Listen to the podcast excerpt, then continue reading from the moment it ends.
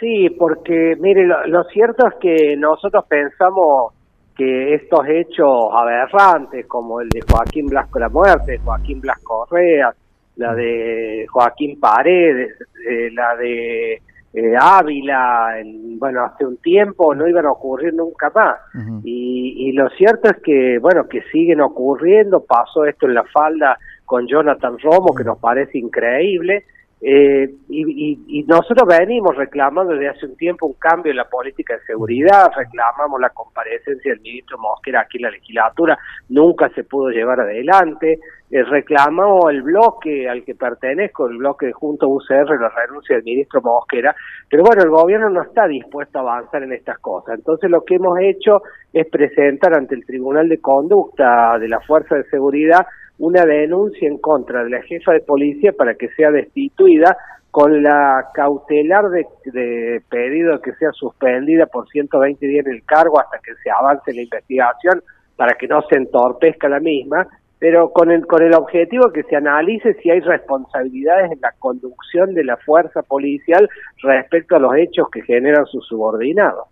Eh, doctor, usted sabe que una de las cosas que nosotros hemos analizado, hemos visto aquí en la radio, eh, independientemente, ¿no es cierto?, de, eh, de, la tragedia que fue la muerte de Jonathan Romo, Ahí, ahí me parece alguna cuestión que está relacionada justamente con la aplicación de protocolos, con la instrucción policial, eh, con esto de no hacerse cargo. Hubo otros casos también donde eh, falló la investigación este, policial, y estamos hablando del caso Cecilia Basaldúa, de un doble crimen allí en Vialet Macé, eh, casos que gente que estuvo detenida durante un proceso, este, digamos, de investigación judicial, y cuando llegó el momento de la instancia del juicio fueron liberados por dudas razonables esto también tiene que ver, ¿no es cierto?, con la, forma en que se está trabajando dentro del ámbito policial. Exactamente. Bueno, primero la jefa de policía, la responsable durante muchos años, fue la responsable de la capacitación de la fuerza. Este es un, tema en el cual se fracasó estrepitosamente.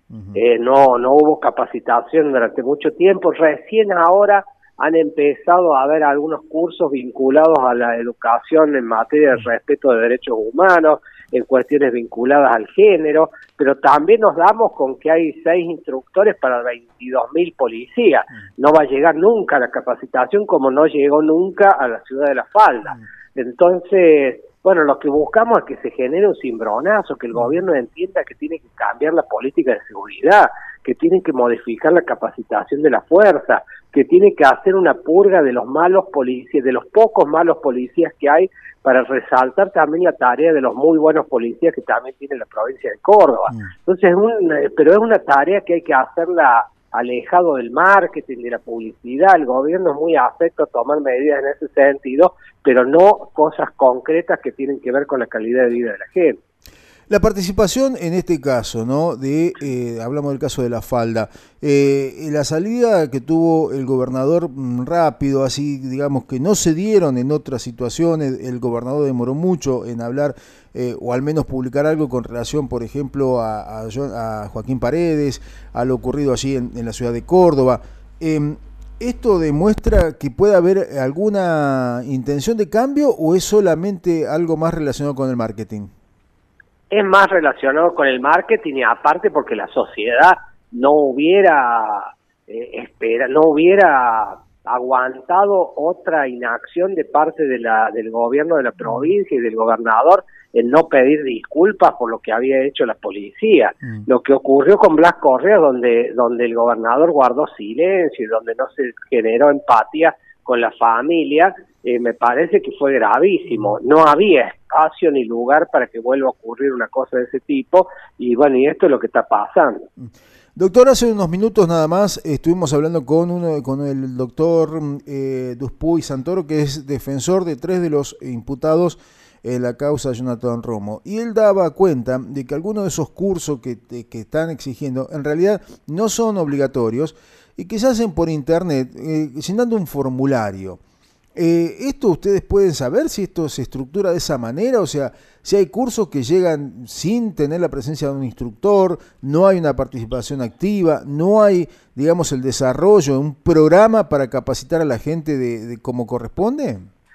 Arrancaron con un programa que era ambicioso y, tratando de cambiar y de vincular a las fuerzas de la policía con la, educación por parte de las universidades de Córdoba.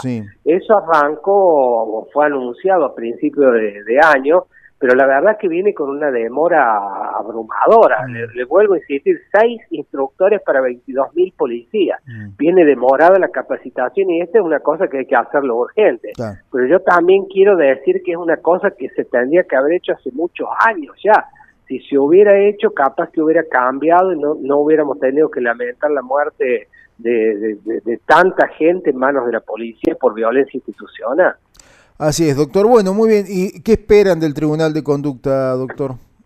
Tengo alguna esperanza porque, bueno, este es un órgano que la, ley lo modificó, eh, hay siete personas que lo integran, hay un legislador de la oposición, hay un integrante de la Facultad de Derecho de la Universidad Nacional de Córdoba, o sea, hay más control democrático. Ojalá que, que investigue los hechos y que tengamos, que los investigue en serio y que tengamos la posibilidad de bueno, de saber qué pasó y de si la jefa de policía y la máxima responsable de la conducción de la fuerza tiene injerencia respecto a estas cuestiones o negligencia en no evitar estos hechos.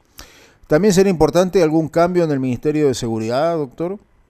Sí, lo pedimos, lo pedimos en el bloque, pedimos que el, ministro renuncie, pero hasta ahora creo que el gobernador no entiende de la gravedad del problema y no lo no toma esa decisión.